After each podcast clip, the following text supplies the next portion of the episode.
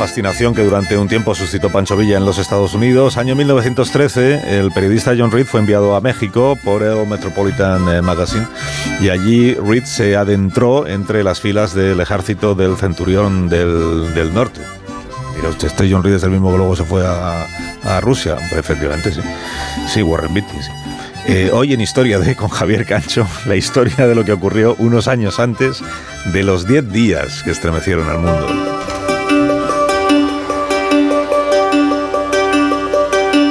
John Reed describió la primera vez que estuvo a punto de morir.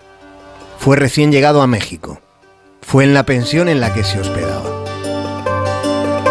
Un hombre alto, con sombrero de paja y largos bigotes, comenzó a seguirle desde la cantina hasta la habitación, paso por paso. El tipo caminaba tambaleante. Estaba borracho, probablemente iba hasta las cejas de aguardiente. Justo en el instante en el que John entraba en su habitación, justo en ese momento sintió algo muy frío en la nuca y se dio cuenta al instante de que era el cañón de una pistola. El mexicano le dijo despacito, vengo a matarte por gringo. Pero cuando estaba a punto de apretar el gatillo, algo que había en la mesilla le llamó la atención. ¿Qué es eso? preguntó. Mi reloj de pulsera, respondió el periodista. Rápidamente le mostró cómo ponérselo. De un modo inconsciente el mexicano fue bajando poco a poco la pistola. Qué bonito está, qué precioso. Es de usted, le dijo John Reed. Un reloj de pulsera le salvó la vida en el último segundo. Comenzaron a echar expediciones. Los aeroplanos comenzaron a volar por distintas y varias direcciones buscando a Villa, queriéndolo matar.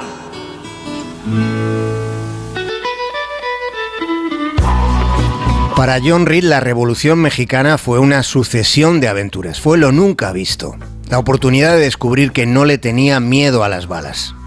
Sus crónicas rebosaban movimiento, eran relatos sobre hombres salvajes, con pasajes donde la crueldad rezumaba, con situaciones donde la amistad se fortalecía.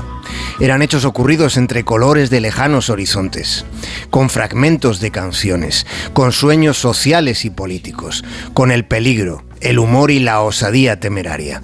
Y todo aquello palpitaba en sus relatos. ¡Ay, de aquella gran división del norte! Solo unos cuantos quedamos ya. Subiendo cerros, bajando montes, siempre buscando con quién pelear. Ya llegó, ya está aquí. ¿Quién?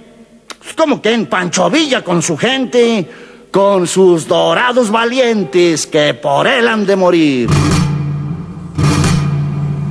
John Reed se vio involucrado en el fragor de varias batallas tratando de entrevistar a Pancho Villa.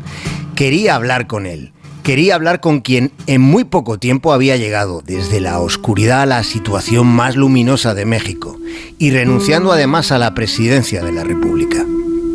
Cuando John Reed le preguntó por qué, Pancho Villa respondió que sería una desgracia para México que un hombre inculto fuera su presidente. Y después añadió, que él solo empuñaba la esperanza de un mejor mañana para los que nunca lo tenían. Ya llegó, ya está aquí, Pancho Villa con su gente,